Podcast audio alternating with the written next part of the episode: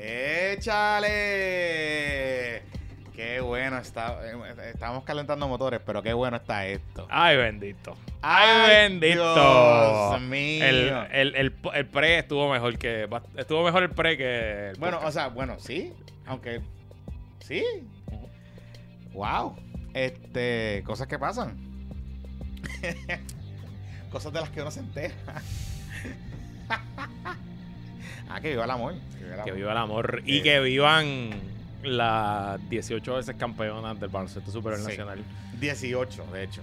Y 18, eso dije. Por eso 18. Las gigantes de Carolina que ayer se alzaron con el trofeo y logrando, yo creo que nunca había pasado. Que el mismo La- la ganara. ya, Sí. con- en Río Piedra. Río Piedra. Ah, bueno. las pues, cardenales, las Cardenales- la- los cardenales y las rebeldes de Río Piedra. por eso fue hace décadas. En el 70 y pico. O sea que pues por primera vez este siglo y casi 50 Exacto. años, eh, la misma ciudad gana el campeonato del baloncesto superior masculino y femenino. Exacto. El- fue una serie buena, no fue una dominación total. Fue a seis juegos, ¿verdad? Fue a seis juegos y fue una serie entretenidísima y de mucha asistencia. Sí. O sea, Hasta el alcalde fue. Imagínate. Se nota que se está sacando el año de política, ¿eh? Bueno, y porque eh, la jersey de las gigantes dice Carolina, no dice Pero dice calentón. ¿Dice calentón? Claro. Ah, sí, claro que dice sí, calentón y fue. Sí, porque la, la marca del Ah. calentón y de Carolina era como que.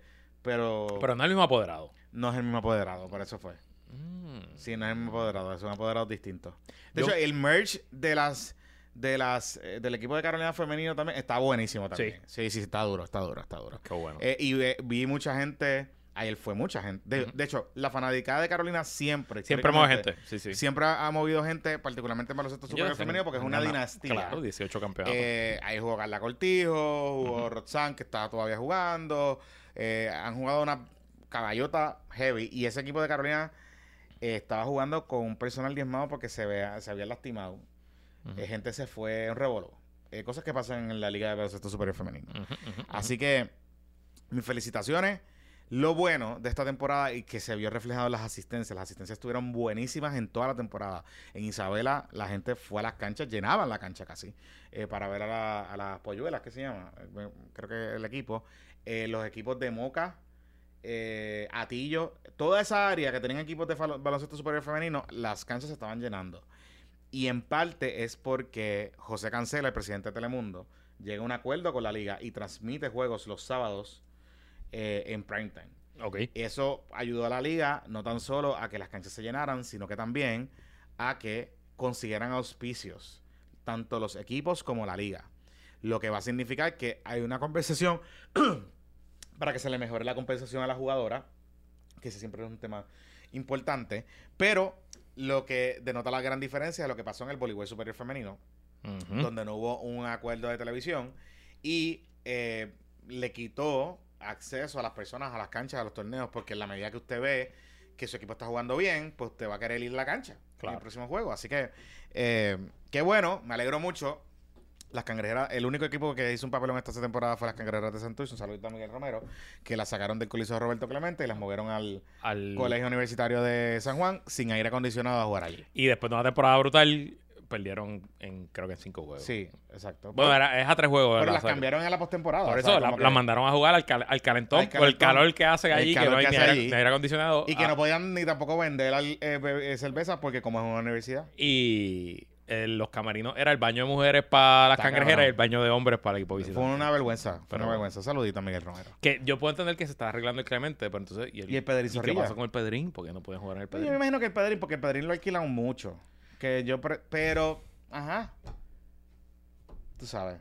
Pero nada. Bueno. De hecho, les voy a decir algo. Creo que Santurce, los equipos femeninos, deben considerar jugar en el Pedrín Zorrilla.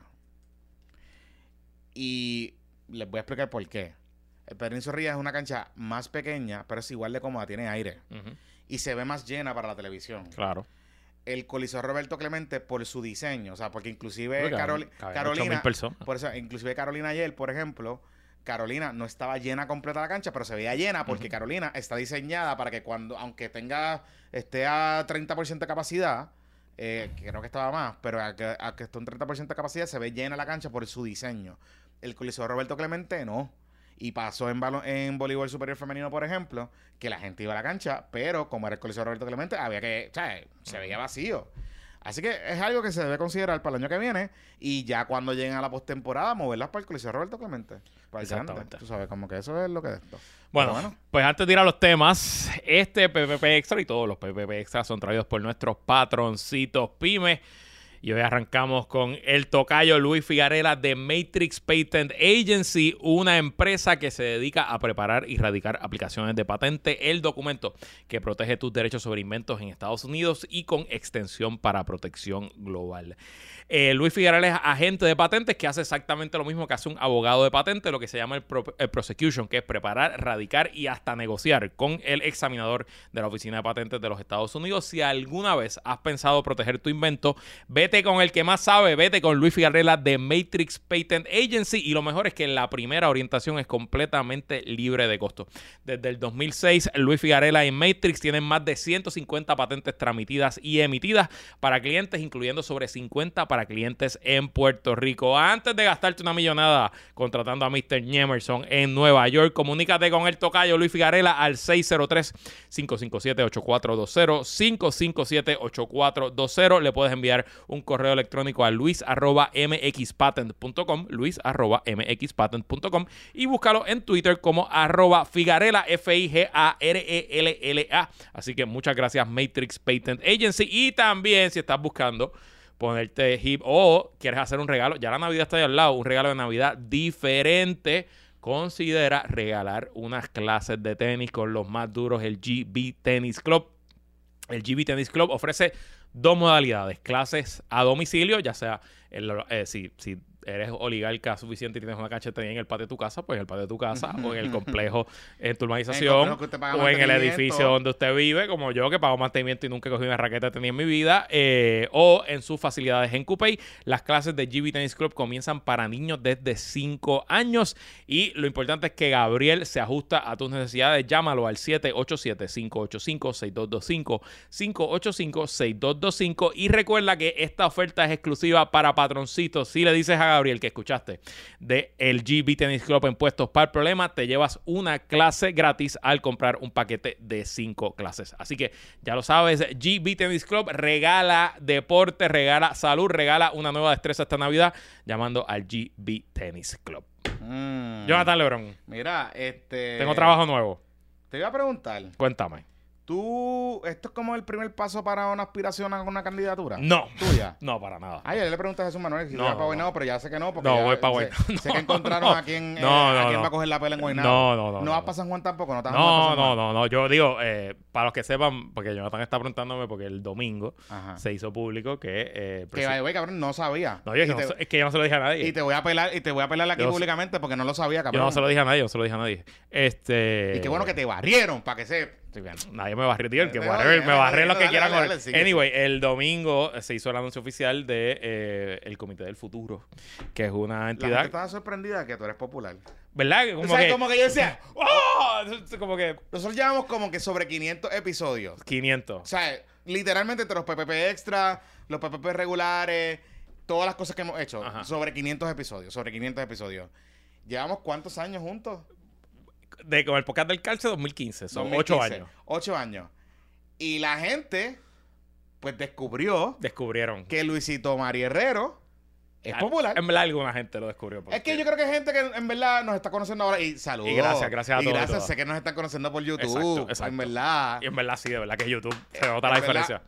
Y- Este, y los hemos- es un crowd distinto. Sí, sí, Eh, le damos eh, las gracias a YouTube y al algoritmo que eh, nos eh, ayuda. eh, que nos ayuda. Pero Luisito es popular. Sí, lo soy. lo Eh, soy. siempre lo ha sido. Desde que nací, literal. Desde que nací. Sí. eh, desde que nació. Y, y mi tío fue gobernador del partido, por el Partido Popular. Exacto, no sé si sabían. exacto. Por Sí. eso es que le dicen el sobrinito. Ajá, exacto. Porque tío Aníbal Tío Aníbal, sí, eh, exacto. fue gobernador. Es el hermano de mi mamá. El- mi mamá es la hermana mayor y Aníbal es el menor. Ellos son Exacto. Así que pues nada, porque, porque sepan. A los que nos están viendo ahora, pues. tres. Pues, eso soy yo. y, y- ah, espérate, añado algo. Ajá. Y ha tenido, sí, contratos con el gobierno. correcto. Con Soy- yo, municipios soy, populares. yo soy consultor político. Exacto. Profesionalmente, antes del podcast, antes del programa de radio, Exacto. yo fundé mi empresa en el 2010 eh, con la idea de ser consultor político. Siempre me gustó trabajar política, el marketing político es algo que me gusta, me, me- me- me- me encanta y que creo que soy bueno haciéndolo. Y en algún momento yo estudié Derecho, me fui a trabajar de abogado en un bufete grande. eh, no me No te encantó. No me ajá. gustó, no era muy bueno tampoco. eh, me dieron una evaluación bastante mala en mi segundo año. Este, me dieron una miel de bono. Y en So Many Words, el socio del jefe de litigio me dijo: No es que te estamos votando, Pero pero, a- a- pero debes ir buscando otra cosa que Ajá. hacer en tu vida. Y a la misma vez que eso ¿Y ocurrió, consultaste a Caribe Branding o no? no consulté career branding, no, no sabía que career branding existía. No es que a la misma vez, para que usted vea cómo son las cosas, yo, eh, obviamente, pues, pues, de nuevo, me crié en una familia política. Mi abuelo fue senador del Partido Popular en los 60. En- Mi abuelo fue, junto a José Arsenio Torres, el último senador del Partido Popular del Distrito de Bayamón. Ya, ya, entré. En la elección del 64-68, pierden el 68. Y obviamente, pues, pues me crié en una familia política. Eh, mi tío empieza a correr en el 1992, su primera campaña como representante por acumulación. Y yo tengo memorias a los nueve años de trabajar en esa campaña, literalmente paquinando. Mm. Me acuerdo ayudar con los endosos. Este, y, y bueno, pues, pues, pues me crié en esto. Y siempre me ha gustado. Entonces, en el 2004, yo he hecho esta historia mil veces, yo no sé si la he hecho en el podcast. En el 2004, cuando mi tío corre para gobernador por primera vez, pues yo era el más chamaco de la campaña. Yo tenía El 21 más años. digital, el más digital. Yo tenía el más 21 digital. años y sin tener ningún tipo de experiencia, pues me dijeron, ah, encárgate tú del website con, la, con una de las agencias de publicidad que trabajaron en ese momento, que era Artiaga y Artiaga, que es Ujú. una agencia de publicidad eh, eh, con mucha tradición en Puerto Rico y que también pues ha trabajado con muchos candidatos del Partido Popular. Y con Artiaga Digital nosotros montamos el primer website en el 2004. Y ahí yo traje a, a- a quien fuera mi primer socio y cofundador de mi empresa, Ricardo Alfaro, que era un estudiante de computadora de ingeniería en Mayagüez. Y Ricardo me ayudó porque lo que era in en el 2004 eran los blogs. Ah, que blogs, blog. porque no había Facebook, no había YouTube. eh, se Esa era, la, como- esa era la comunicación más directa. Exacto. eh, Y lo más, lo más cutting edge que nosotros hicimos en el 2004 fue que teníamos un blog de reacción inmediata durante los debates. Y entonces integramos unas estrategias de comunicaciones con los debates, le mandábamos emails a todos los periodistas, teníamos como una reacción digital, reacción rápida, qué sé yo. Y eso pues me encantó y a Ricardo Alfaro también le encantó. Y pues nada, whatever, 2004 Aníbal gana, yo me voy a estudiar leyes, yo estudié leyes 2005 al 2008, eh, ahí nunca trabajé en el gobierno, pues estaba estudiando. eh, y cuando viene la campaña del 2008, yo no trabajé mucho en la campaña de reelección de Aníbal porque eh, mi reválida de abogado fue en septiembre del 2008. O sea que esencialmente yo, pues ese verano lo pasé encerrado estudiando. Y yo lo que hice fue que todo lo digital del 2008, que ya se había Facebook, ya se habían otras cosas, lo hizo Ricardo Alfaro, mi socio, que ya se había graduado de Mayagüez. Y yo lo que le dije a la campaña en ese momento, le dije, pues, pues te- contraten a Ricardo. Y Ricardo estaba allí in house. Se acaba la campaña en 2008, yo me voy a trabajar de abogado y Ricardo había conocido a Alejandro García Padilla en esa campaña, que había corrido para senador, y Alejandro se lo lleva para el Senado. Y Ricardo trabaja con Alejandro y con otros senadores más, corriendo las redes, haciendo websites, ese tipo de cosas. Y a la misma vez que a mí me están votando del bufete, a Ricardo, Alejandro lo reúne un día y le dice, mira, voy a correr para gobernador, quiero que tú me corras el internet. Y ese Ricardo me dice un día, vamos a tomarle un café. Y, no, y me dice, mira, pues me acaba de pasar esto, Alejandro me dijo esto, vamos a fundar una compañía. Y yo dije, que se joda, vamos a fundar la compañía. Y así fue, esa es la historia. Fundamos la compañía en diciembre del 2010. Nosotros empezamos a trabajar en la campaña Alejandro en marzo, abril 2011. Y el resto de historia, de ahí tuvimos suerte, ganamos. eh, y de ahí yo he hecho campaña en Panamá, en Costa Rica, en México, en Estados Unidos. Yo soy miembro de la Asociación Americana de Consultores Políticos, de la Asociación Internacional de Consultores y, Políticos. y él hace publicidad a, Y a a- municipios. Y ahora. dentro de él, digo, y, hago, y, hago- y an- dentro de eso he expandido y tengo pues bastantes clientes privados, tengo clientes públicos, hago muchas cosas, somos una empresa, somos 10 empleados, somos dos socios adicionales, Ricardo no es mi socio, Ricardo después de la campaña de Alejandro decidió irse a trabajar a Fortaleza, yo le compré su participación, yo tuve de socio por un tiempo Armando, Armando Valdés fue mi socio Ah, sí, ah. como tres años, este, después de Armando, ahora mis socios son el doctor Pedro Valle Javier, que es uno de mis más viejos amigos, y la licenciada Marilyn Báez, que fue mi segunda empleada. Este, y pues sí, eh, hacemos un montón de cosas. En el 2020, en Puerto Rico, yo tuve, yo trabajé direct, eh, o todo full service, o algunas cosas de 28 campañas. Wow. Hice campaña para alcalde, para... Lo único que no hice fue en el 2020 fue gobernador, obviamente comisionado residente, que era la campaña Aníbal. Este, no hice la campaña. Pero, Y, la de Batia estuve al principio y después no, no estuve. Así que ese muerto no me lo tiren a mí. Bueno, todavía él sigue diciendo que no votaron por él. Pero, pero, Ajá, pero, ajá, pero anyway, eh, eh, le hago la pregunta específicamente porque yo Sí, así con- que creo que soy popular. Porque Ajá. yo vengo con muchas preguntas hoy. vengo con muchas preguntas para Luisito, porque pues hay cosas que estado pasando y obviamente hemos cogido calentón este fin de semana, en parte por Luisito, eh, o sea, o la gente cree que por Luisito, y en parte pues por mí también. Sí, porque entonces cuando Jonathan hace algo, buscan atacar a Jonathan atacándome a mí, o cuando yo hago algo, buscan me- atacarme a mí atacando a Jonathan. porque- Ese- me están diciendo que a mí me gustan las tripletas. Me encantan las tripletas. Ay, me encantan las tripletas. ¿sabes? Ustedes no saben la. Me, me encantan las tripletas. Por eso hago ejercicio bien cabrón. Y me, me tuve que poner a dieta obligadamente. Este, así que, pues, claro que sí, no hay ningún problema. Eh, pero, pues, si usted lo más, lo más duro que tiene para tirarme es que me gusta comer, ay, me encanta comer. Y si usted lo que más duro que tiene para tirarme es que yo soy popular, pues, pues, pues ok. Me encanta comer. me encanta comer. O sea, me encanta comer. Y Mira, pues, pues- me encanta comer, pues tengo que hacer ejercicio. Pues el Comité de Futuro, esto es una iniciativa de Jesús Manuel Ortiz. Fun fact, yo conozco a Jesús Manuel en la campaña Alejandro. Pero eso fue antes de que Jesús Manuel estaba vendiendo las botellas de agua o después. No, eso fue después. Porque eso, eh, cabrón, estoy diciendo esto porque es una historia que Jesús Manuel dijo en entrevista. Porque Que- Jesús Manuel dice que él se hace popular. porque Ok. vendió unas botellas de agua escuchando a, creo que fue No, Sila. pero que fue en el 2000, pero Ah. porque Jesús Manuel es de Vega Alta. Ah, Entonces, en el 2000, el 25 de julio fue en Barceloneta. Eh, en Barceloneta, que es al lado de Vega Alta. Ajá. Entonces, Jesús Manuel era un chamaco, Jesús Manuel tenía 18, 19 años, y él acababa de enterarse que iba a ser papá. Oh. Y eh, creo, o estaba desempleado, o estaba en la Y universidad. estaba buscándose a los chavitos. Y le entró el frío olímpico y dijo, bueno, pues va a haber un 25 de julio y pues se fue y compró no sé cuántas cajas de botellas de agua y llegó allí con una neverita al parking, eso fue en el parking de los outlets, fue ese 25 de julio, yo me acuerdo.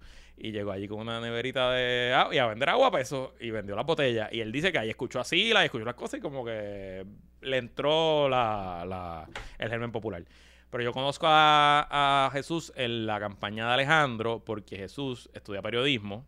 Jesús era el productor de Jesús Alejandro. Y era productor en WKQ de varios Eh, programas. Era, era el productor del programa que estaba Alejandro con Inés Quiles Este- y con alguien más. Y con este hombre, este, Sánchez, Sánchez, que eh, fue Sánchez de- Acosta, que peleaban, que se entraban a pelear, que era heavy. Que ese programa, yo no me acuerdo cómo se llama. Era pero- a, a- a Fuego Limpio, a Palo ah, Limpio. bueno, una ese programa así. sustituyó a Fuego Cruzado. Porque una vez Fuego Cruzado se va de KQ a Radio Isla. Exacto. Que eso fue 2001, 2002. Ajá. eh, pues. este, Traen a ese programa. Ese programa lo crean y lo ponen a las 5 de la tarde. Y era Inés Quiles, a- Alejandro García Padilla y, Y- y José Sánchez José Acosta. Sánchez Acosta. Inés Quiles siendo la Independentista, independentista. correcto, Ajá, exacto. exacto. Eh, y Jesús Manuel era el productor del programa y se hacen amigos. Entonces, Alejandro, cuando Aníbal lo nombra secretario de DACO, Se lleva a Jesús Manuel para Como su secretario de como prensa. de prensa. Y cuando Ahí yo estoy entrando, yo estoy en estudiar, o sea, yo entro a estudiar bachillerato en el 2005. Ujú. Pues soy más joven que toda esta gente. Este, eh, aunque me quieran decir viejito, pero sí, soy más Ajá, joven que esta ajá, gente. ajá. Este, y ahí es que yo por primera vez conozco a Jesús Manuel en una cobertura de eso que me mandaron de algo de tacos. Y entonces, cuando, y yo entiendo que Alejandro ya se va al Senado en el 2009 y entiendo que también Jesús lo sigue con Sí, él. Jesús estuvo con él, Jesús ha estado Exacto. con él desde Daco. Y cuando se establece la campaña, Alejandro, eh, digo, Jesús se va del Senado y es el director de prensa de la campaña de Alejandro. Y literal, en el cuarto piso del partido, la oficina de Jesús, yo estaba en un cubículo y Jesús estaba como a 20 pies mío. Este, así que ahí fue que nos conocimos y obviamente pues nos hicimos, nos hicimos buenos amigos. Cuando gana Alejandro, Jesús se va a la fortaleza, esos primeros dos años. puestos para la baba. porque, pues, sí, bueno, ah, te voy a contar toda la historia. Eh, cuando gana Alejandro, Jesús se va para la fortaleza como oficial de- como director de prensa. Yo no entro a la fortaleza, yo estoy fuera de la fortaleza los primeros dos años. Esa historia la hemos hecho otras veces. Y si no pagan en el Patreon y, y le puedo contar en un Zoom. Eh, pero ya para el tercer año que a Jesús lo Y hace. es una historia buena, de hecho. Sí, es historia- un buen chisme, chisme, bueno. bueno. Este, eh, a Jesús lo hacen secretario de Asuntos Públicos y Jesús me llama y me da un contrato en Fortaleza. Entonces yo empiezo a asesorar en Fortaleza con redes sociales, etcétera. Y cuando Alejandro decide que no va a correr para la reelección, Jesús Manuel decide que va a correr a representante y yo pues ayudo en la campaña de Jesús Manuel. Y somos buenos amigos, realmente lo hemos sido siempre. Yo lo he dicho antes, yo lo apoyé eh, ahora para su, para su elección como presidente. Ayudé un poquito en la campaña, no, no puedo decir que, que yo corrí esa campaña, ni mucho menos. Yo lo más que hice ahí fue pauta, tanto comprar la pauta de televisión como la, la pauta digital. Este. Y pues en algún momento, hace como un mes y medio, eh, Jesús me citó para una reunión, a hablar de distintas cosas. Y me dijo, mire, yo tengo esto, que era parte de mi plataforma, el Comité Futuro. Este, ya yo hablé con la presidenta de la Juventud. y salió tu nombre para que seas director ejecutivo. Tú lo harías y yo pues lo pensé. ¿Y esto es qué? Lo pensé y le dije o sea, que sí. que Ok. esto es otro task force como No, el metropolitano. No, no, esencialmente es una iniciativa de, de Jesús de cómo nosotros podemos eh, crear un mecanismo que le abra la puerta a la juventud popular y no popular, en, en general a los jóvenes, eh, que vaya más allá de ser avanzadores y pasquineros y que temprano en el proceso puedan eh, producir un documento que influencie la plataforma de gobierno, las posturas ideológicas del partido y pues nada, crear un espacio que hoy no existe, que esencialmente no existe. Y por ahí va el asunto. Realmente mi rol es de, de gerencia. Yo no tengo, yo no vengo aquí con una idea. Tú eres el ideólogo. no, no soy Como han dicho por ahí. No, no soy ideólogo, no. Realmente, lo, y entonces lo que pasó el domingo, además del anuncio, fue la Tú eres primera. el elder statesman. Más o menos, yo soy como el, yo soy como el, el O sea, porque anciano. tú no eres, ya no eres... no, bueno, yo tengo eres- 40 años. Por yo eso ya tú no joven. eres- Yo o soy sea, joven de corazón. Por eso pero- una de las cosas que yo... pues, Ángel Rosa dijo ayer Ah, que, que ya yo te- que ya yo tengo, eh, ¿cómo es? Este, ojos de tú gallo. eres candidato para Pa- Botox. pata de gallo de los Tú eres ojos. candidato Yo- para sí, yo no me pongo y- Botox. Pero ya me puedo poner, me debería poner. No sé, quizás la aquí. Por favor, eh, por favor. Pero eh, también los tengo más jodidos ahora porque estoy durmiendo menos con la Claro, nena. pero, o sea. y- pero, o sea, cuidado con el Botox también, porque entonces después te vas a ver como los amigos que están por ahí, Sí, sí, eh, sí. que se llegan a los 40, se ponen chango Sí, sí, es verdad. y se ponen Botox. Yo lo único que hago es que yo me tomo mi pastillita del pelo. Este, Ya yo no tengo arreglo. Todos los Por eso días. decidí no me lo La finasterida todos los días y... eh, y, y te ha funcionado porque vimos los videos. no, me ha funcionado, me ha y te funcionado. veía, Sí, la- hicieron, en Twitter se encargó de hacerte la Hay comparativa. gente que en YouTube me, me pone... Los, no sean mentirosos que tú te pusiste blogs. Por eso. No me puse blogs, no me puse No, blogs. no, le hemos visto, no tiene blogs. Puede, puede venir a inspeccionarme aquí ve que no pero, tengo cicatriz. pero, pero, Ajá. pero Twitter PR en, en, en, en la, en la, ¿verdad? sí. En su diatriba. Ajá, ajá, ajá. Este, esa no la vi, días, esa no la vi. Te, hicieron la comparativa y dice que, que sí, que, que, lo Este, es diferente. Eso no lo vi, eso no lo vi. Pero está bien. Eh, y bueno, pues nada, la idea es crear un mecanismo eh, de participación de los jóvenes y que... Pero no es algo del, del Comité Nacional ni de Asamblea, no es un organismo... No, existe por una iniciativa del presidente, no Ah, existe,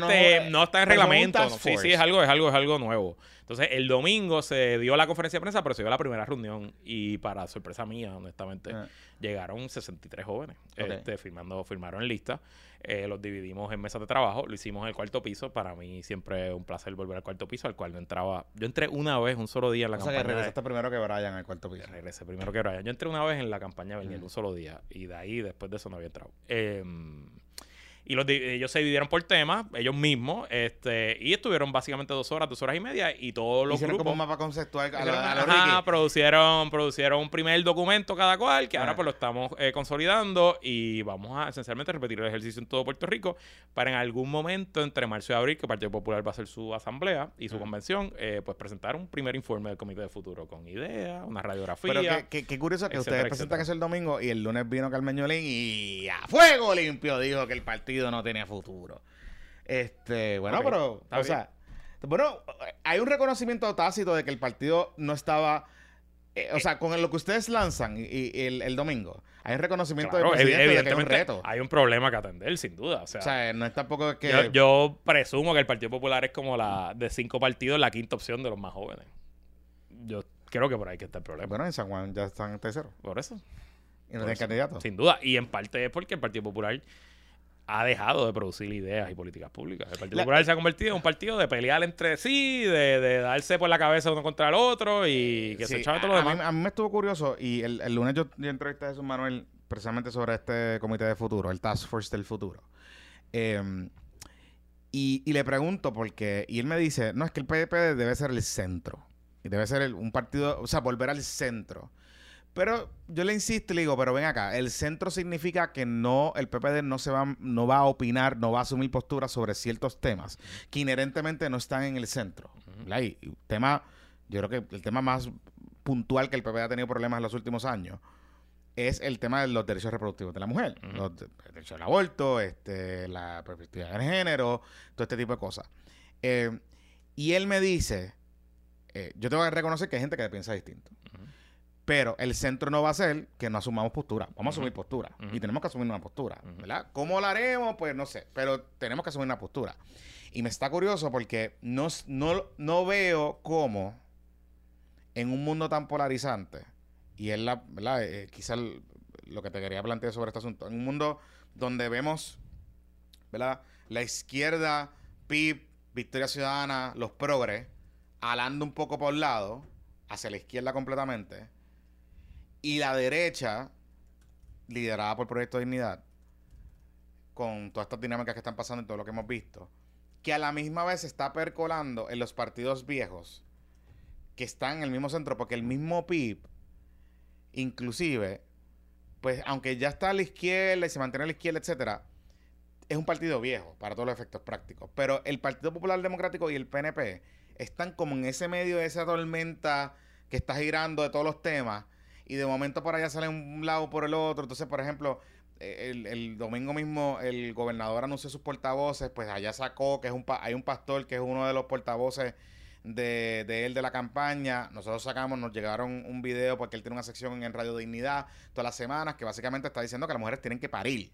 Hay que parir aquí, a lo loco.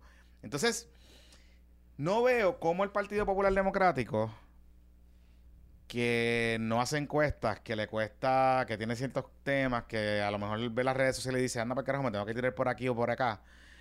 ¿Cómo es desde el centro mmm, logra asumir postura? de temas tan controversiales, no, no, que no son controversiales, pero que alguna gente piensa que son controversiales, de temas tan complejos en una coyuntura política como la, que estamos viviendo hoy en Puerto Rico, que no es el estatus. O sea, ya el tema que vive el Partido Popular no es el estatus, es otra cosa. O sea, ¿cómo, cómo se maneja No, eso? es el gran reto. Sin duda es el gran reto y yo presumo y lo que yo quisiera hacer y un poco también por qué lo hago. Porque yo tengo esta plataforma y tengo mi programa de radio y tengo mi cuenta de Twitter y pues yo es bien fácil criticar, ¿no? Desde afuera, ¿ah? sencillo, desde afuera y pues pues sin tener ningún tipo de aspiración política, creo que me estoy pues como lo digo aquí y se lo exhorto a los compañeros eh, que se quieren meter en la política, pues es tiempo quizás de mojarme las nalguitas un poco y trabajar, ¿no? Y aprovechando ese momento.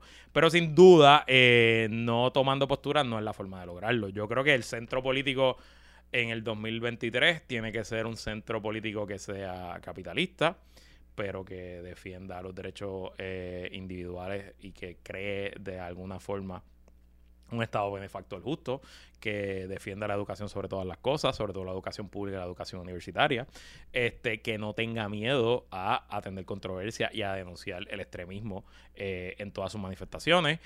Y eh, que sea más abierto y que escuche y que sea menos chango y menos chismoso y menos polarizante y menos peleón y que eh, incluso hasta sea menos, eh, quiero decir, quizás ambicioso, menos arrogante.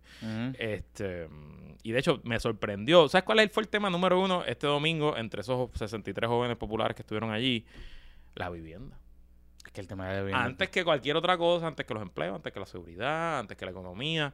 El tema número uno, que más ideas surgió y que más gente se apuntó para hablar, es el tema de la vivienda. Eso es importante. Pero, digo, y es algo que viene planteándose. O sea, lo vemos en las discusiones. De hecho, parte de la tiradera que nos dan este fin de semana, que fue el tema de. Nosotros en el episodio del domingo hablamos del crimen, específicamente. Y hablamos del crimen por la propuesta esta que se estaba discutiendo en la Junta, etcétera. Y en la discusión que tuvimos, que de hecho le invito a que verifique el Patreon también, porque vamos a sacar una cosita por ahí de una explicación sobre cómo funciona el crimen. Nosotros sacamos un clip donde hablamos de que la ley 2022, ¿verdad? Los, los beneficiarios de la ley 2022 que llegan a Puerto Rico, que sí llegan por los incentivos contributivos, nadie está descartando ni diciendo que, que- que aquí estamos defendiendo que vengan más ni nada de esas cosas. En ningún momento lo dijimos en el episodio. O sea, usted, si usted se deja por el clip, pues está bien, pues tiene que entrar al episodio y tiene que escuchar bien lo que, nos- lo que nosotros quisimos decir, lo que estamos hablando. Y lo que hablamos era precisamente sobre el tema del pago de impuestos sobre el crimen y de que las casas en Puerto Rico, si usted es rico o pobre, de alguna manera u otra tiene que aportar a pagar el crimen. Claro, los que ven, vivan en una casa pues módica, eh, a precio modesto, pues no van a pagar muy probablemente. Pero aquellos que vivan en una casa que esté financiada eh, bajo una institución hipotecaria, muy probablemente usted paga. Y o eso, aunque esté salda. o aunque esté salda. Aunque la casa cueste 500 mil pesos, 200 mil pesos o Un 40 millones de dólares. Exacto. Eso fue lo que exactamente lo que nosotros quisimos decir. Y que en efecto la ley 2022 no aplica al impuesto sobre propiedades que usted paga de su residencia principal o de su segunda residencia. Mm. Entonces subimos el story porque simplemente para aclarar, porque es verdad, yo no creo en la ley 22, sobre todo la ley de Mm. individuos. Pero tampoco puedes decir que venir aquí no pagan impuestos. Es decir, que decir, ah, no pagan impuestos y tú pagas impuestos en tu casa. Cuare, porque ellos Mm. están pagando impuestos en su casa. Ahora bien, hay áreas en Puerto Rico que no pagan impuestos, pero es por leyes específicas, como la ley del casco urbano de Ponce. Da 12. S- Usted no tiene que ser ley 22. Si usted comprara una ley, eh, una casa en el casco urbano de Ponce por X cantidad de tiempo, usted no iba a pagar impuestos. La ley de revitalización de Santurce, yo no sé si todavía está vigente, pero en algún momento, Está vigente todavía.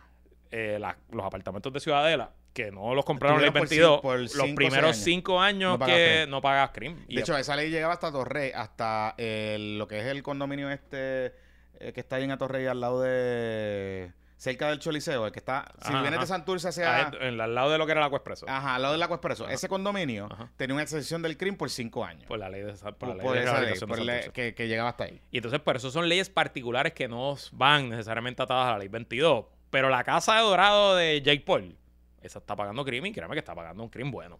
Y le está dejando chavito a Carlitos López. Y, a, y, a- y al crimen y a todos los municipios. Y, y que usted no quiera creer en eso, pues está bien. Pues chévere. Nadie, nadie aquí está diciendo nada. Sígale creyendo a los urbanistas y sígale creyendo a los demás. No hay ningún problema con eso. Los datos, the facts, porque no puedo, decir- no puedo utilizar la frase porque me cogen, me, me enmiendan la demanda y me demiten en la demanda de Lía.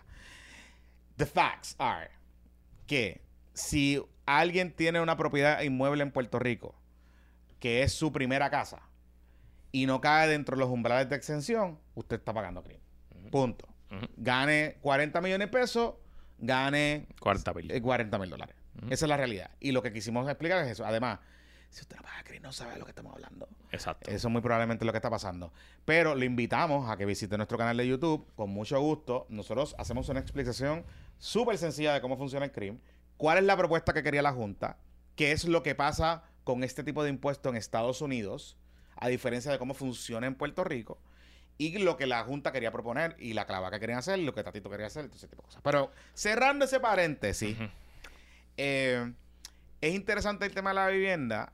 Y yo, yo no esperaba que eso fuera el primer tema, te lo, te lo confieso. o sea, lo que pasa es que, o sea, Luis, está cabrón que ahora, que si tú te gradúas, o sea, sí, no, el que se gradúa con 23 años no tiene opor- oportunidad de comprar casa. No, usted- no, es la realidad. Y yo, sea, yo, por ejemplo, yo, yo compré mi apartamento en el 2010. Yo estaba trabajando de abogado. Eh, yo me ganaba un salario, yo tenía 26 años, vivía en casa de mi mamá y me ganaba 60 mil pesos, un salario cabrón. Eh, pude ahorrar.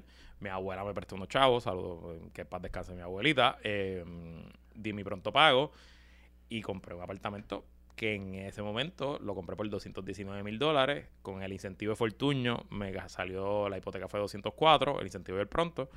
Eh, y, eh, y lo compré con una- un interés fijo a 5% con un préstamo FHA que eh, me la- eh, aplicaba en esa zona en Guaynabo.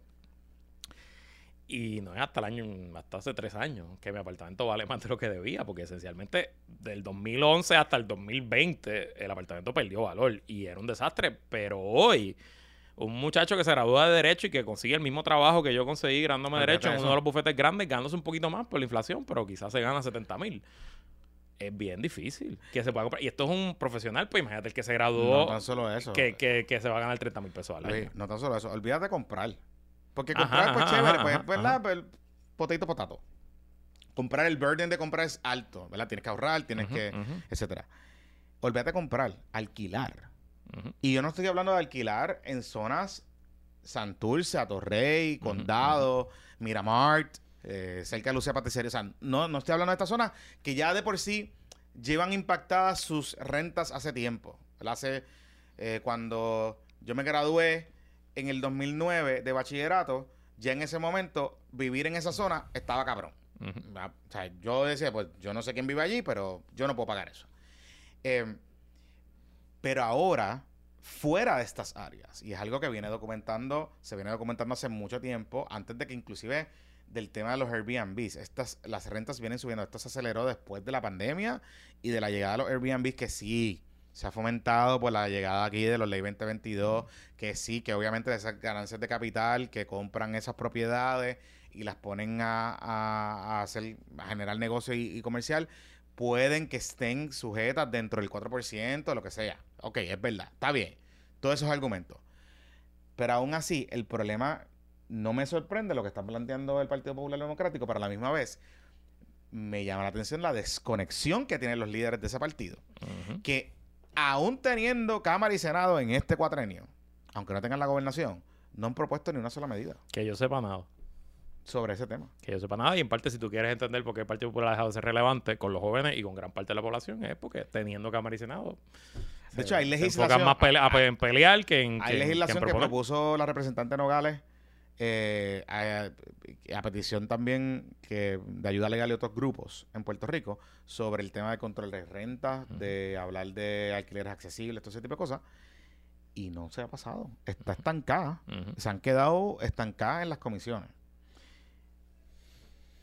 Y el Partido Popular Democrático puede conseguir los votos con los otros, con, la, con las coaliciones cual- Claro, y que, que- o sea, como- y que el y que el el gobierno seguro. Que eso es parte también de, de- de la del fracaso de la legislatura multipluralista esta, es que incluso no han sido ni siquiera eficientes en poner al gobernador en posición difícil, Tampoco. mandándole proyectos que son incómodos para él Tampoco. firmar o vetar. Y que para incluso cosas bobas como la reforma electoral no pudieron hacer nada. Y la reforma laboral les tomó dos años. Y, y- y vamos, busque usted mil cosas. Eh, yo siempre pienso, eh, los cascos urbanos. Yo creo que a la juventud le encantaría poder mudarse a un casco urbano. Y caminar. Y claro, todos pensamos en el Viejo San Juan y Santurce, pero hay 77 cascos urbanos adicionales allá afuera. Bueno, el casco urbano de Carolina está bien duro. Sí, pero, Pero, pero, ajá, pero ¿qué hay, oportunidades hay allí para uno mudarse? hay un montón. Bueno, pues yo no, lo- yo no las conozco. Por eso, pero el municipio de Carolina tiene ¿Qué, qué- un montón de qué promoción se le da? Este, digo, en Río Piedras, por ejemplo, están pasando cositas ahora, pero Río Piedras lleva 30 años en, de- en abandono y deterioro. Y, y búscate cualquier casco urbano de- en Puerto Rico. Yo pienso mucho, yo fui al estuve en casco urbano de Manatí el año pasado. Eh, mi, acompañada a mi esposa que tenía que llevar algo a la alcaldía. Mi esposa trabaja en una organización sin fines de lucro y estaban haciendo una campaña de llevarle cosas a todos los municipios. Y yo estaba de chofer y yo me acuerdo entrar a ese casco urbano de Manatí. Y oye, Manatí es un pueblo grande con población que está cerca del área metro y cerca de Arecibo, que tiene Tremendo pujanza, hospital. tiene pujanza económica. Y verdad, el casco urbano parecía Faluya en Irak. O sea, era como que metía miedo. Y decía, es que carajo, Sí. esto pues. Ese el casco urbano, ¿tú crees que está en 1986? hay unas oportunidades a largo plazo y lo, y lo y entonces el tema de los permisos y el tema del impacto ambiental pues no aplica a los cascos urbanos Porque porque ahí, allí ya el impacto se dio hace dos siglos, ¿me entiendes? Allí ya no hay tortuga, allí ya no hay palma, allí ya no hay humedales, entonces pues debería ¿qué podemos hacer? ¿Qué puede hacer el gobierno que resolvió su problema de cash? Pues ¿qué puede hacer el gobierno para incentivar que se revivan todas esas zonas? eh, mientras no se tumba un, un árbol más, no se construye de nuevo frente a la costa. Entonces, pues, pues es frustrante porque nuestros líderes carecen de imaginación, Sí. carecen de pensar fuera de la caja. Y pues, si yo entiendo que la encomienda del Comité de Futuro es bien difícil, quizás imposible, pero eso no quiere decir que no vamos a tratar. Ah. Lo peor que puede pasar es que fracase. Digo, al final del día, y, y esto también, eh, esto le aplica no tan solo a los amigos de los partidos tradicionales que critican desde afuera y no se mojan las nalgas.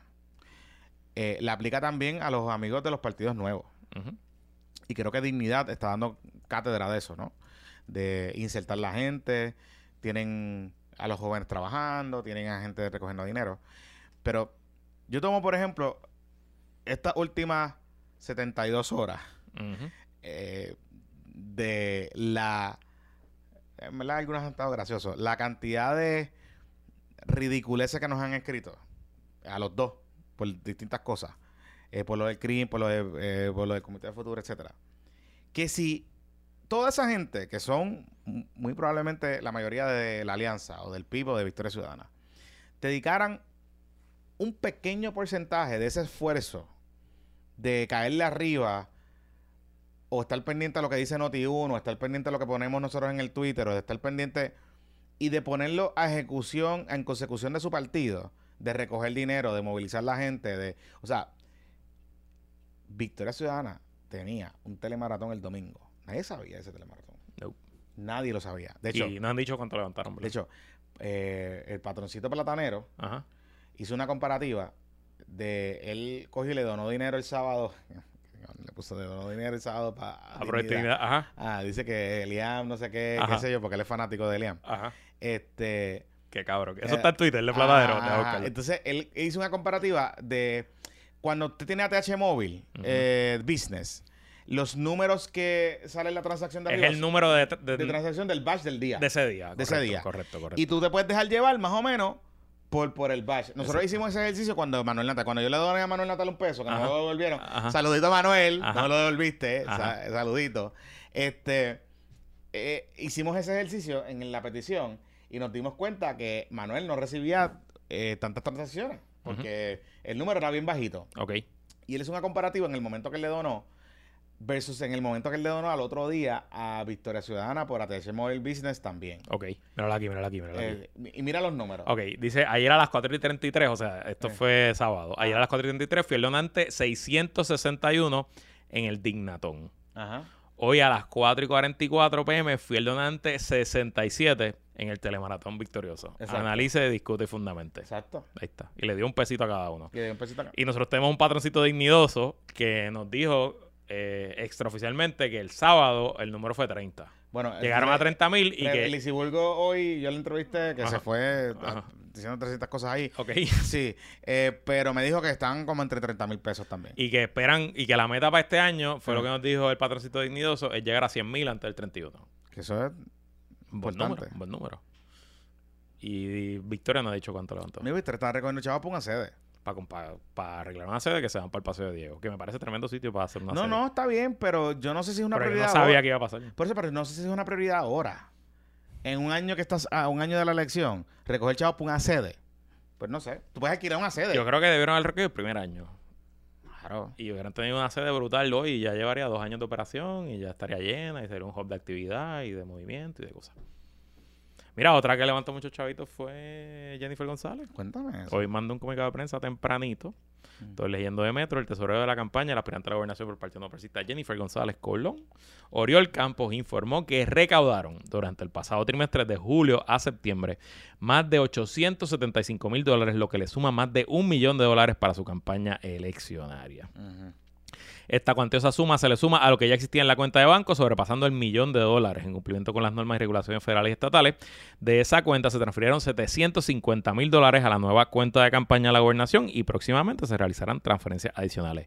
Importante, es completa y totalmente legal usted mover de un comité federal, como el el del comité de Jennifer González Del para. Washington, moverla a su eh, campaña de la gobernación. Ahora ella tiene que levantar dinero bajo las reglas de Puerto Rico. Y ella poco a poco hará el proceso para cerrar su comité a nivel federal. Eso es completamente legal y no, no hay tema de eso, porque yo ya escuché gente hablando también disparates, barbaridad. de esto. Pero tengo que decirte que 750 mil no es un número Bueno, pequeño. pues eso fue el, Star, el, el, el fondo de Star. Ella hizo su, su fundraiser en Hotel San Juan. Ahí vi que Este- no. Ahí recaudó, que recaudó algo, pero que gastó un montón. Di gastos heavy. Digo, y ella se tiene que haber gastado casi en, en, en pauta de televisión para su mensaje nada más fueron como 75 mil, más la producción. Así que eso se va a haber gastado quizás 100, 100, quizás 100, quizás 100 se va a haber gastado. Eh, pero está levantando, claro. Ahora lo que hay que ver, porque esto fue un comunicado eh, genérico, ahora hay que entrar a mirar quiénes son los donantes.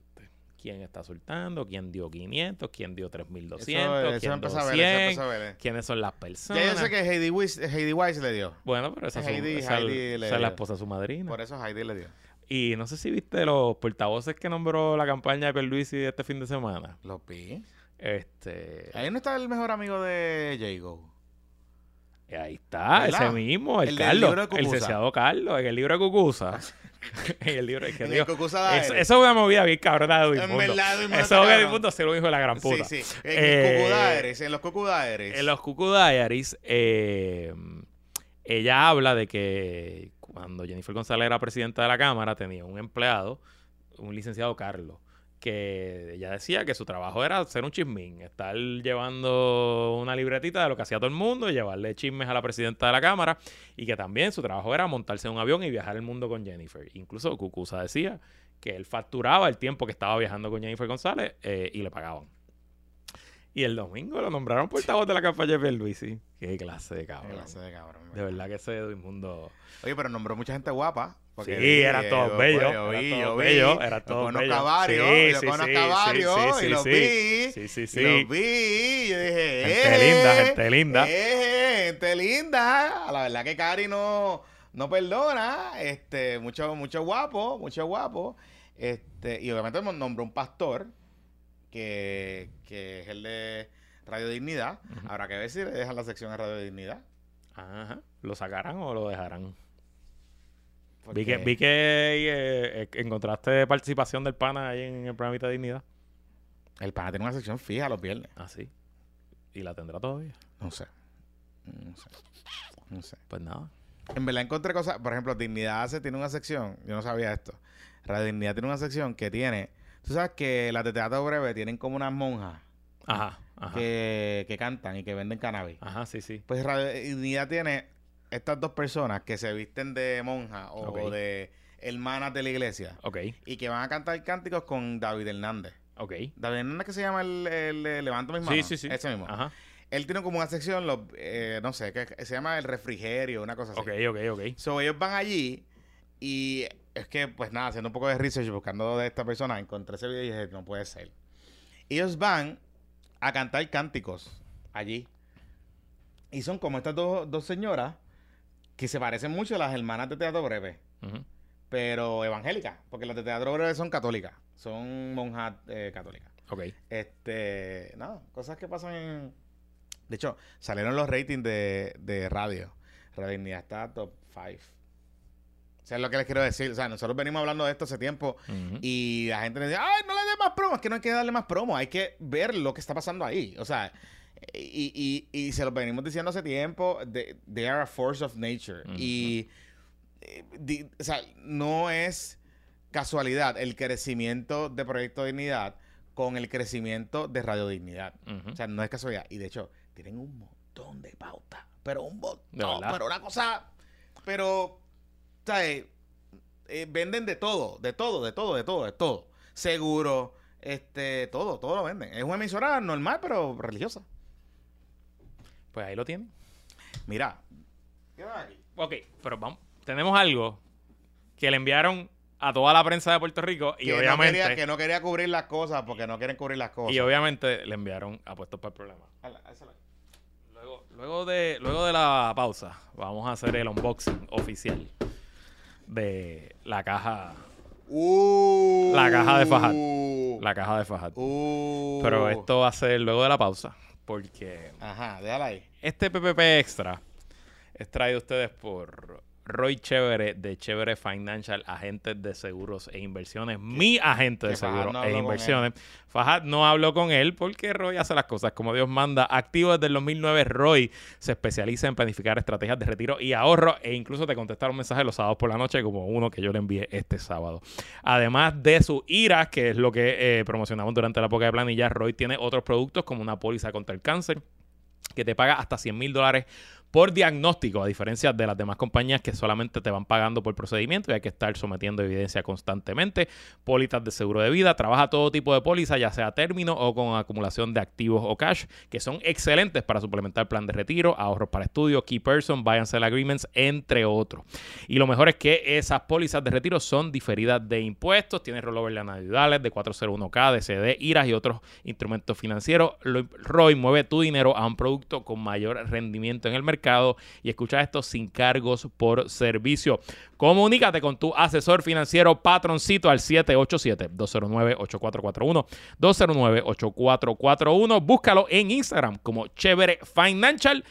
Mira qué chévere. Mira, este.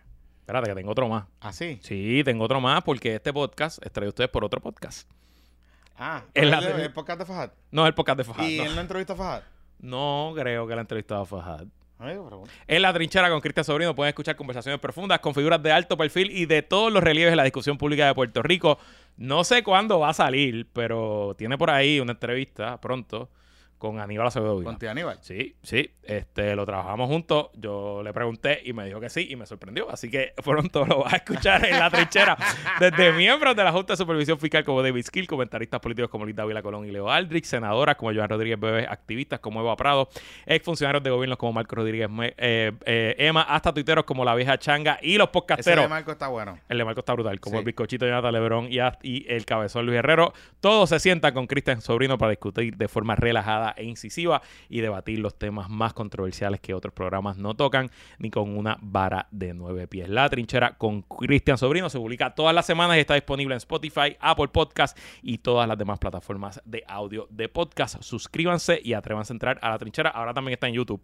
Eh, así que los que nos están escuchando en YouTube, denle un chance. Son conversaciones bien interesantes, profundas y no necesariamente eh, dependen de lo que está pasando en el día a día. Así que ya saben, podcast La Trinchera en su aplicación de podcast favorita o aquí también en YouTube. Mira, este. ah, Jonathan Lebron. Pero antes de hacer el unboxing, estoy aquí. Estoy ahora mismo porque como nuestras redes sociales no paran, eh, nos puede buscar, esto es problema. Ujú.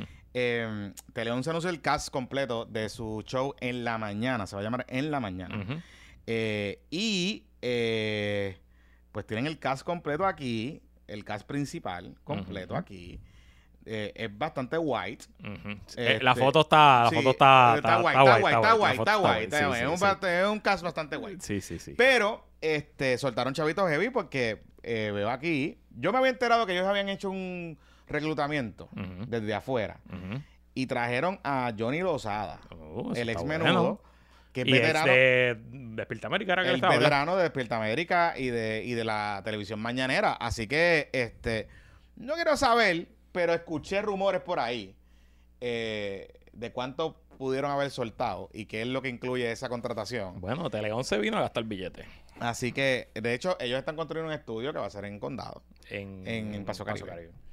Eh, con una vista espectacular allí, La idea es que usted vea allí el, amanecer. el amanecer, desde allí. este Y pues apostar como hacer cosas afuera, adentro, todo ese tipo de cosas. Mira, y no lo anunciaron en el comunicado de prensa, pero ¿Qué? eh, el panel político de los miércoles de en la mañana eh, será con el licenciado José Javier Lama y el licenciado Luis Herrero. Bien guay, que- también, pero está bien, no, Allí it's okay, it's okay. llegamos. Allí llegamos, vamos a hablar de NFL eh, y de otros asuntos. No. Eh, Sol va a ser los miércoles a las ocho y media de la mañana. Vamos Qué bueno, pero allí. qué bueno. José Javier y yo, eh, by the way, Ah, querían al bizcochito, pero obviamente pues, el bizcochito pues estamos comprometidos. tiene un contrato en televisión ya, así que pues no había un conflicto. Así que, Sí, sí, sí, sí. este, pero va a estar nítido. Eh, creo que empezamos el último miércoles de octubre, si no me equivoco, el 27 creo que, que cae. O sea que eh, este, ya empezaste a hacer ejercicio de nuevo. Ya cosas. estoy, digo, estoy tratando. Esta semana ha estado difícil porque la nena está echando para atrás y me está durmiendo menos de nuevo. Pero cuando me llamaron para hacerme la oferta, yo súper pompeado. Claro, vamos a hacerlo porque yo vivo al lado de Tele 11, literal. Yo puedo ir caminando a Tele 11. Pero no, cabrón. Y después me dijeron, sí, pero es que no es en Guaynabo, es que es en Paseo Caribe. Y yo, puñeta, así que te voy a coger el tapón. Pero no importa, ahí estaremos los miércoles a las ocho y media. El panel lo va a moderar Sonia Valentín. Así, que, está- ah, eso está interesante. sí, así que that's, that's the plan. Vamos a ver cómo nos va. Mira, este. Qué eh, interesante todo esto pasando. Obviamente, pues siguen pasando un par de cositas. Ustedes saben que nosotros somos los únicos que cubrimos aquí las ¿Verdad? cositas. Las cositas. Nadie habla de John. Paulson, nadie habla de Fajal Gafar, solamente aquí en este podcast. Eh, Entonces, hoy pues repartieron perks. entonces, ayer, la tan esperada demanda de John Paulson contra Fajal Gafar en el Tribunal Federal se presentó. Es un mamotreto de 74 páginas eh, que está escrito con todo el veneno que había disponible en Puerto Rico ese día. O sea, esencialmente es una joya de demanda. en verdad está bien entretenida. o sea, está escrito como para Twitter. sí, sí, sí. sí. eh, eso me la fueron unos mala leche. Empezando que en el primer párrafo dice Fahad Gafar era un fracasado inversionista de, Eso de- estuvo cabrón. de bienes raíces basado en la Florida, desempleado en que Tampa, en Tampa, ahí, en Tampa. desempleado que no podía ah, eh, conseguir ningún deal. John Paulson es un self-made billionaire que manejaba billones de dólares para sus clientes en Nueva York. Y entonces por ahí arranca. Este, con ese. Con ese. Este. eh, eh, con ese tema. Y van, esencialmente, esquema por esquema. eh, alegados esquemas de, eh, de cómo Fajad supuestamente estafó a John Paulson y a sus empresas Tienen, para nueva, tienen nuevo abogado. Sí, sí, sí. Entonces, además del abogado que tenían desde el principio, que es a Juan Casilla, este, al licenciado Juan Casilla, Ajá. que eh, Juan Casilla era, un- no sé si era el jefe de litigio, pero era uno de los socios principales de litigio de la firma Figler y González, que era una de las firmas principales de Torre. Esa firma fracasó hace Eso como una lo- década. Con, con lo del plan de retiro, ¿verdad? Que Eh, plan de se- retiro- esa se- firma fue un. Yo creo que ellos fueron una víctima de los bonos de vela. Yo creo que un poco por ahí fue, fue su Pero problema. ellos tenían, ellos tenían un tema del, retiro que se futuraron los Pero era de la firma más grande de Puerto Rico. Ah. O sea, era Macon. Fiedler, yo creo que Macon era número uno y Fiedler era número dos. Eh, bueno, pues Casilla montó su propia firma y es hoy uno de los principales abogados litigantes de Puerto Rico, eh, sobre todo litigio corporativo. Y él era el abogado de Paulson en todo este proceso, pero ahora en la demanda. Ellos no están en paseo en Caribe, ahí en, en, en Condado, ¿no? Frente No. a Caribe Hilton, ¿no? No lo sé, no, No. lo sé. Ok. Eh, Entonces también eh, integraron a la ex fiscal federal María Domínguez, que también, pues obviamente, pues una abogada litigante muy conocida y muy prominente en Puerto Rico. ¿Y qué maneja los medios bien? Y que la tienen esencialmente. Ella es la primera que firma la demanda, pero esencialmente me parece que el rol es de, eh, de portavoz en los medios. La tuviste esta mañana. Sí, ella estuvo de. Mediatur, de hecho. Estuvo de Mediatur, estuvo en Protadura, etcétera. Sí, sí, sí, sí, sí. Y eh, también es- tienen a unos abogados de Nueva York, este que me imagino que son pues, los abogados de Paulson de, de siempre. Del para Corillo, este- el Corillo, Para el este tipo de toma, de este tipo de asuntos. Pero hay algo que llama la atención de la, la demanda son 79 páginas. Hay muchas alegaciones. Ujú. Hay- vamos a en ir por total, la demanda solicita que Gafar pague 189.6 millones a Paulson en daños y perjuicios luego de años de prácticas engañosas para enriquecerse injustamente a sí mismo y a su Y familia. está, pero está también incluyendo a Nerissa Aponte como Sí. cuando defenden. Bueno, de- de- demandan, mira, demandan Ah. a todo el mundo. Ah, Demandan a Fajad. Ajá. Demandan a su esposa Glenda Acevedo. Glendy, Glendy. Este, demandan a Glenn Acevedo, que es el papá de Glendy, el suegro de ah, ese Fajad. es el papá. No, Sí. yo pensaba que era el hermano. Dice que, que nunca ha sido empleado de las empresas Paulson y Fajad le regaló un Audi Q3 eh, que, que pertenece a uno de los dealers de Paulson. Demandan a todos los hermanos de Fajad, a Amir Gafar, que es ciudadano de Australia y que entiendo que fue el que creó la compañía de seguros, eh, que luego le dieron todos los seguros de las empresas de Paulson, eh, a Zaira Gafar, que es ciudadana de Dubai y que eh, le vendió alfombras, artes y lámparas al San Regis Resort. A Farah Bayani, que es otra ciudadana pakistaní, que es hermana de Fahad, me imagino que es hermana de parte de madre, eh, que vendió dispositivos de tecnología de información a las entidades de Paulson y demandan a Nerissa Aponte, que es ex empleada y asistente personal de Fajad, quien recibió algunos beneficios por colaborar con los esquemas. Dice que recibió la boda gratis en San Regis y pagos a través de la fundación. Obviamente, todo esto son alegaciones en una demanda. Las alegaciones, uno escribe la demanda lo que le dé la gana, le tocará en su día probar todas esas alegaciones con evidencia, etcétera, etcétera. Pero ellos alegan múltiples potenciales Hay delitos de cosas, federales. ellos sí. incluso alegan bajo el RICO Act, y usted probablemente ha escuchado el RICO Act. El RICO Act es una ley federal que se hizo para luchar contra la mafia. Pero el RICO Act tiene una, Una posición- unas partes civiles, civiles. que una persona privada puede invocar el RICO Act para eh, Precisamente de hacer un, el linchpin de la conspiración y, completa. y lograr, ¿verdad? Que, que, eh, que hay una conspiración que produjo daños civiles y un tribunal federal pueda pues otorgar daños eh, bajo el RICO Act. El caso más famoso de RICO Act que yo conozco en Puerto Rico fue el caso de Western Bank, que demandó a una farmacéutica que se llamaba Inix. Ese era un caso que se llevaba en el bufete donde yo trabajaba. Yo no participé mucho en ese caso, pero sé qué pasaba. Porque esencialmente la farmacéutica alegaba a Western Bank, le había hecho un fraude que le había costado cientos de millones de Eso dólares. un fraude que como descojonaba Western Bank. Es- y esencialmente fue fraude que con los bonos de Lela descabronó a Western Bank y, y acabó con el fin del, del, del banco. Pero pues eh, Fajat está alegando evasión contributiva, entrampamiento, fraude, malversación de fondos, Me- lavado de dinero, apropiación ilegal, fraude Mira. de seguros, fraude al seguro social, enriquecimiento ilícito y fraude en fundaciones sin fines de lucro. Ok, aquí vamos, vamos a mencionar varias cosas que se le en la demanda. Aquí hay una que me llamó la atención bien cabrón, porque hay otras más juicy, pero lo vamos a ver para el final. Hay una, eh, el fraude de seguros, ellos están alegando que hubo una situación con el hermano Amir, Esto está cabrón. esto está cabrón. Si es verdad, está cabrón. Está cabrón. Paulson está alegando que Amir, el hermano de Gafar, eh, había reportado desaparecido un reloj de 100 mil dólares durante su estadía en una noche en, en un hotel de Paulson.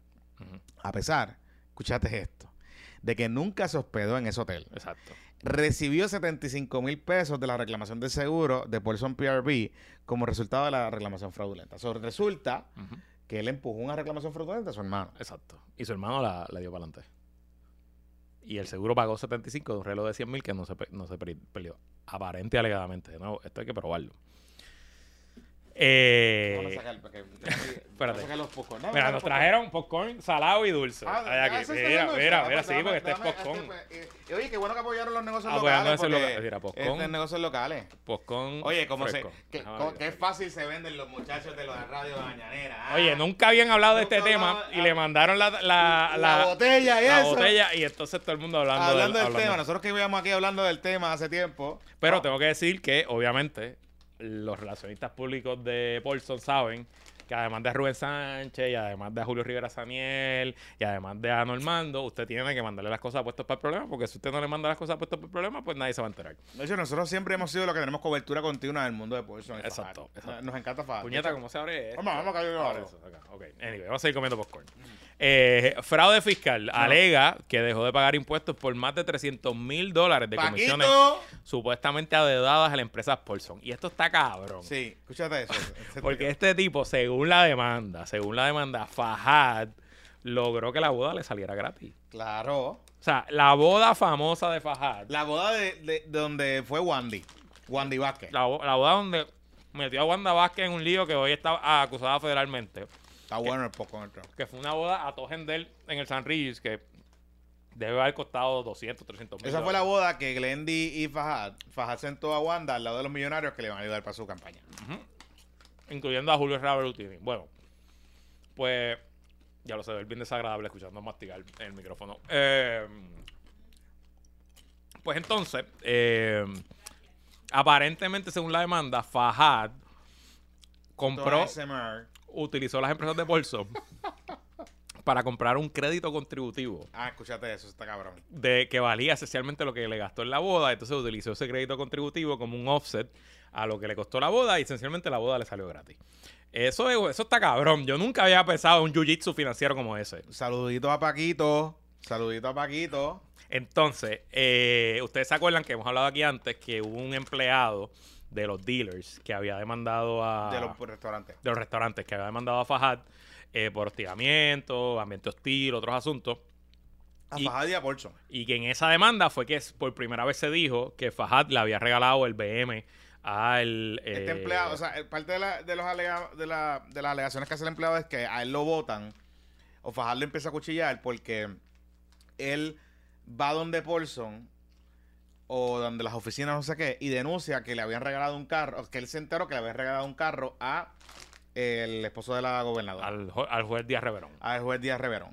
Y ese es el mismo, ese es el mismo video del lugar de Serafina donde vemos a Fajad tirando la silla y las cosas y no sé qué.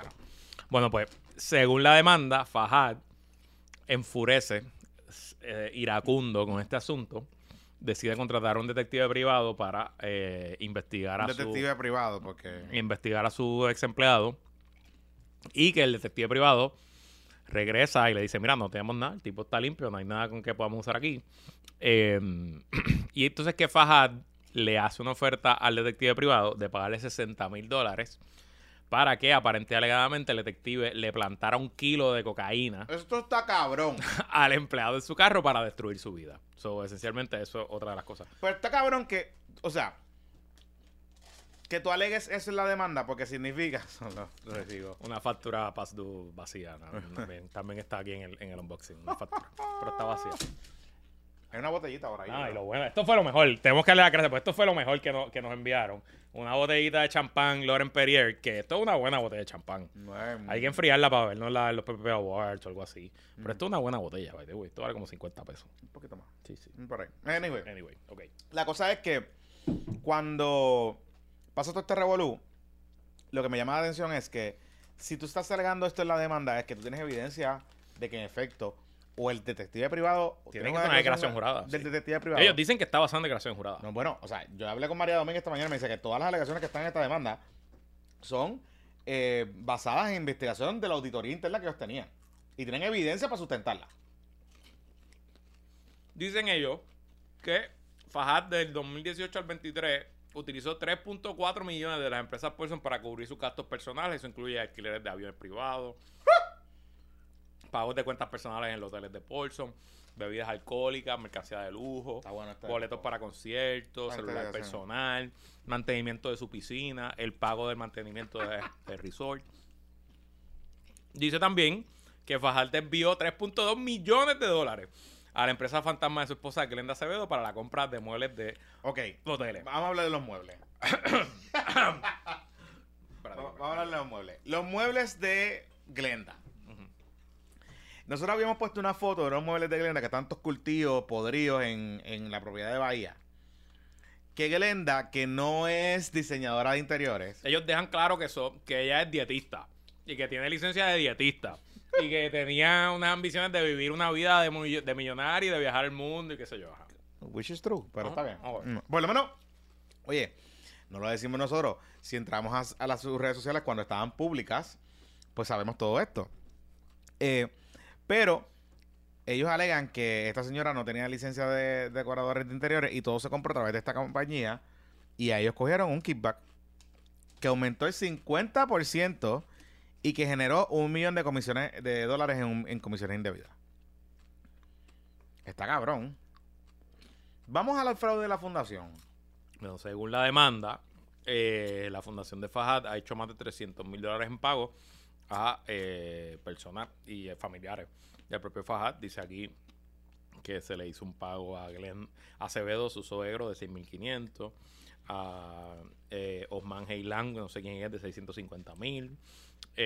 un pago a Zaira Gafar de 10 mil.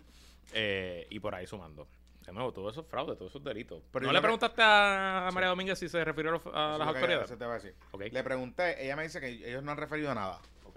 Pero ya esto es público. Pero que esto es público y La que cualquier autoridad que esté interesada, que ellos le van a dar toda la información. Ok. Así que, eh, Paquito, Departamento de Desarrollo Económico y Comercio, porque aquí hay de- decreto contributivo. IRS.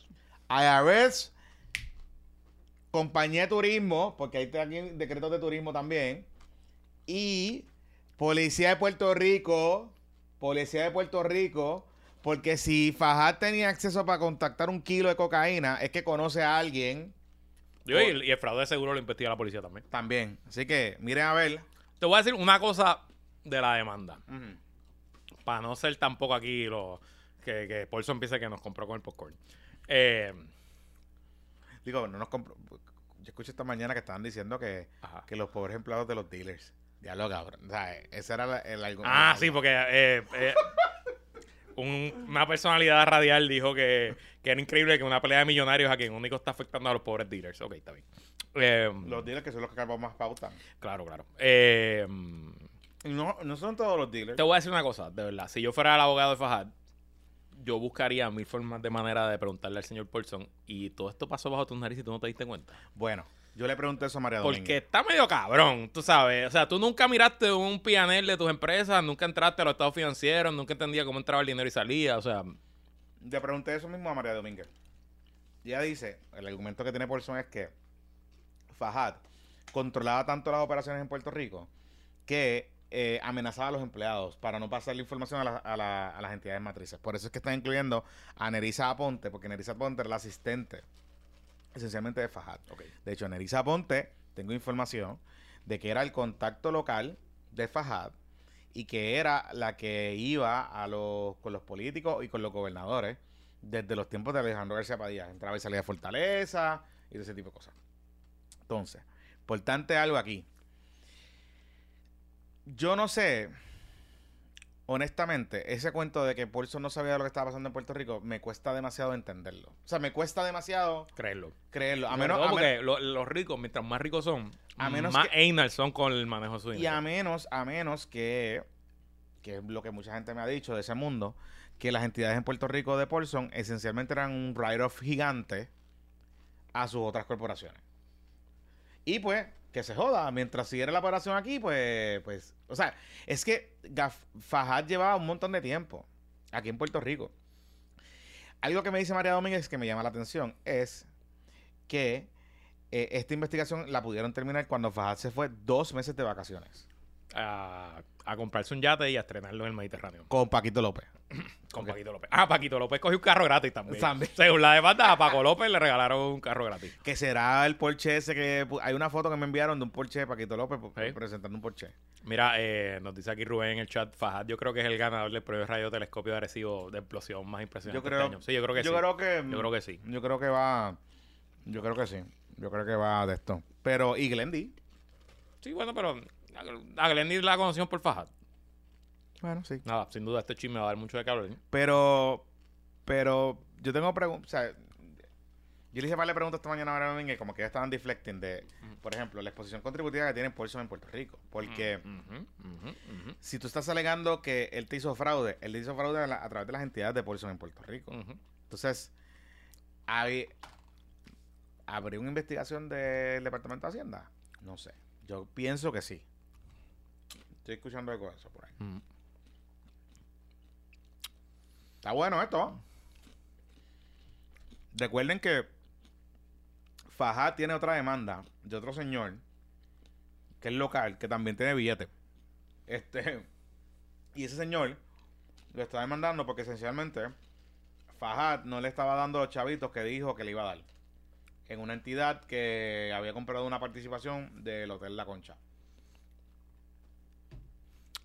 Eso está ahí, eso, eso lo hablamos también el año pasado, el, el mes pasado que es del, del socio de las gasolinerías total, Ya la, la, la que le voló 8 millones. La boda costó 300 mil pesos. Sí. Y lo cabrón es que puso, lo pagó chavos de Paulson y lo invitó. es lo que nos dice aquí otro de los integrantes del chat, que dice como que está cabrón, hay que ser bien HP de pagar la boda con los chavos del tipo e invitarlo también para que, para que beba champán y coma camarones con los chavos del Lo que pasa es que el títere, o sea, si Fajad es un títere, pues por eso es, el gran pendejo.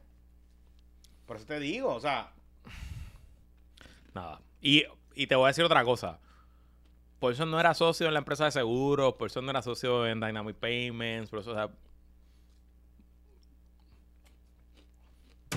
lo de Dynamic Payments, ese Gmail, ¿cuál es? O sea, ¿cuál lo es? que dicen ellos es que Dynamic Payments, que es una empresa que funda Fajad y varias personas más en Puerto Rico para competir con, Evertech. con Evertech y que está por ahí regada, eh, ha sido muy exitoso y de hecho, full disclosure, yo, yo le hice trabajos de client acquisition de, de, ellos son, de General ellos son Elites los representantes de Clover en Puerto por Rico. varios años eh, y son una empresa bien nítida. Este, pues, sus fees son bien atractivos. Pues ellos básicamente compiten por la sistema de ATH, el point of sale de, de los negocios y tienen todo tipo de, de clientes, restaurantes, eh, beauties, etcétera. Eh, y cobran más barato que Vertec y en casi todos los renglones. Y lo que ellos alegan en la demanda, y de hecho por eso lo que hay son cuatro párrafos nada más, es bastante corta la alegación, que Fajad montó eh, Dynamic Payments y yo entiendo que Paulson era socio en Dynamic Payments también. Y que lo primero que hizo para que Dynamic Payments empezara a crecer y a coger clientes es que cambió todos los sistemas de point of, of sale de los hoteles de Evertech que los cambió a Dynamic Payments. Pero eso suena a escandaloso. pero no me suena Pero si Paulson era socio de Dynamic Payments, pues, pues tiene todo el sentido del mundo. igual que lo que lo de los seguros, igual, Igual que lo de los seguros. O sea que, No de, nuevo, sé. de nuevo, el chisme está bueno, está divertido y estamos comiendo el popcorn. Porque pues nos da mucha diversión ver a, un- a dos millonarios La gente peleándose. pelea rica, pelea. Este, Ah, María Domínguez me dijo que ya están abiertos a hablar. pero aquí nadie es bueno. Aquí nadie es bueno. Yo pienso que ellos van a transar. Yo pienso que Sí, yo, esto- o sea, estas deposiciones van a ser en video y yo creo que nadie quiere sentarse bajo juramento a hablar de este asunto en deposición. Y pues Paulson se está divorciando, necesita liquidez, este, yo me imagino que Fajad pues también quiere rehacer su vida y yo me imagino que esto no va a llegar a juicio, que esto se transa antes. Bueno, pero antes de que llegue a juicio, el document review de ambos bufetes va a ser de los Oh, cientos de no, no, las facturas, ya esto tiene que estar en, ya estas facturas pasan del millón de pesos. ¿Verdad que sí? En los dos lados, sí, sí, sí, sí. Yo estoy seguro que por lo menos la demanda pasó de pesos. Fácil, fácil. A mí no me extrañaría que estos bufetes en la suma te estén facturando 200, 300 mil al mes. Fácil, fácil. Muerto la risa. Muerto la risa. Digo, eh, a María Domínguez la contrataron a través de McConnell, ¿no? No, ya, ya no está McConnell. ya- Ah, ya no ya está por su cuenta. ¿Ya está su Sí, ya está por su cuenta hace par de años ya. Sí, sí, de hecho, en, el- en los pleadings está el nombre de su bufete. Te voy a buscarlo aquí. El nombre. Porque yo sé que ella tiene muchas cosas en Miami. Sí, sí, tío, ella tiene, ella tiene todo. Pues, ella, es una ex fiscal federal, ella tiene un cojón de trabajo y con todos los alcaldes arrestados, muchachos, tiene trabajo de sobra. Ella tiene eh, su DMR Law, eh, LLC. Ah, DMR Law. Está en el Capitol Center Building, Ok. allí frente al Tribunal Federal.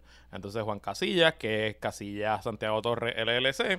Y el A mí siempre me han hablado de que Casilla es un litigante cabrón. Sí, es un, un motherfucker. Y el bufete de Nueva York es Obed y Obed. O-V-E-D Digo, LLP. o sea, Faja tiene a tono. Y Fajar Que tiene. tono es Sí, pelear sí. también. Fajar tiene a, a la gente buena de Andreu y Zagaldía. A Todito Andreu. Y A José Javier Lara. a José Javier Lama. Y, y tiene buen corillo. No, es toda una guerra de titanes aquí. Va a estar Claro, bueno. claro. En teoría, Paulson tiene muchos más chavos que Fajar. Claro. Comparado con tú y yo, Fajar tiene es millonario, pero como dice Bad Bunny en una de las canciones del disco nuevo, ¿En que estaba con Leo DiCaprio y con qué sé yo, y estábamos hablando de temas de millonarios. No, perdón, de multimillonarios. No, perdón, de billonarios. Pues esencialmente esos son los temas que habla este corillo. Pero Bad ya tiene un billón. No, eh, salió hoy, lo leí en las páginas de Jay, que le estimaron el net worth en 88 millones. Pero es que eso no es lo mismo. No, pero es el network del personal. Yo imagino que tú sumas rima y otras cosas, a lo mejor puede estar cerca del billón, pero no creo que esté cerca del billón todavía. Él va a llegar al billón. En, no- en par de años va a llegar, en una década quizás va a llegar. Sí, el catálogo. El catálogo, ese tipo de cosas, exacto. Pero, Mira, para terminar. Eh, este episodio está saliendo martes para el Patreon, miércoles para los amigos que nos ven a través de nuestras plataformas y feeds regulares. Noticel ha anunciado, interesantemente, que va a Ah. publicar una encuesta. mañana. A Empezando a mañana publicar una encuesta de varios temas. Con una encuestadora gringa. ¿Cómo se llama la encuestadora? Eh, se llama Atlas. Eh, yo nunca había escuchado de ella, este, pero es una, este, busqué un poquito de información cuando salió la encuesta, salió la noticia, estoy aquí, tenemos que entrar a la noticia en un momento aquí, dice eh, la Atlas Intel. Entonces fui a la página 538.com, que es una página de, de Estados Unidos sobre encuestas y, y temas electorales y ellos hacen un ranking de las encuestadoras. De las distintas encuestadoras le dan una nota de la A a la F según su metodología y sus resultados versus, ¿verdad? Sus encuestas versus su, su, los resultados de las elecciones. Y Atlas tiene una nota de A. Eh, de hecho, su, creo que de las encuestas recientes, su gran logro fue que en una encuesta online, porque ellos hacen encuestas online, que es una metodología obviamente diferente y que, que todavía están más o menos en una fase experimental. Eh, pero ellos, para las elecciones de medio término de Estados Unidos, eh, ellos, eh, ¿Pegaron algo? ellos eh, predijeron que los republicanos iban a ganar la Cámara con tres votos, una mayoría de tres votos. Eh, perdón, con un margen en el voto popular de 3.1 y el voto real fue de 2.7. O sea que esencialmente fallaron por 0.4, que es un margen brutal en una encuesta eh, este, eh, online. Así que me parece súper inteligente, eh, súper interes- interesante, perdón, eh, que está entrando un encuestador nuevo que nos va a dar más datos y habrá que ver por dónde se va el asunto. Ellos dicen aquí, y la analizaremos en el episodio del domingo, que a partir de mañana tenemos una noción de cómo se percibe el momento, la situación en la isla, desde varios ángulos el político, económico y social. También conocerán cuáles son las inclinaciones de votar en las primarias del Partido No Progresista y del Partido Popular a nivel de la gobernación y comisaría residente Pero en entonces- Pero Washington. están entonces madrugando el nuevo día, que todavía no Pues termina de, de sacar la Dice, encuesta. dice aquí que eh, esta encuestadora ha hecho trabajos desde el 2017 en distintos países como Estados Unidos, Brasil, Argentina, México, República Dominicana, Chile, Colombia, Francia, Alemania, Portugal, España, Inglaterra, Angola, India, Italia, Rumanía, Costa Rica, Ecuador y Guyana. Así que nada, Mira. lo más interesante. Oye, el, el PP de San Juan va a terminar teniendo un candidato por default. Pues no sé. O sea, ¿Se bajó o se va? se va o se va. Y está cabrón porque Jesús Manuel esencialmente estaba de Miniatur por la mañana diciendo que José Báez era. Sí. Y José Báez 15 minutos después dijo, no, yo no voy. La información que yo tenía el domingo es que ya estaba planchado. Así que, ¿qué pasó de domingo a lunes que se aguantó? Pues no sé. Entonces, eh, vamos a tener que hacer draft Manuel Calderón. Pues no sé. Yo sigo pensando lo mismo, que Manuel se quede tranquilo en Super 104, que va muy bien, que va a ganar. Y pues los problemas de San Juan, Pero entonces, ¿qué va a hacer, San- qué va a hacer el PP de San Juan? O sea, porque es que el sigue corriendo, Luis. No, yo sé, es una crisis, es un problema serio. No, no, no, tengo, no tengo nada que decirte que minimice, es un problema muy serio. Pero bueno, ya veremos.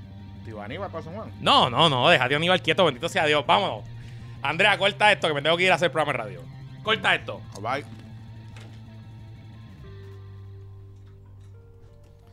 Se me cuida, corrido del Zoom. Pórtense bien. Está bueno, pues con este. En verdad, sí. Ese postcón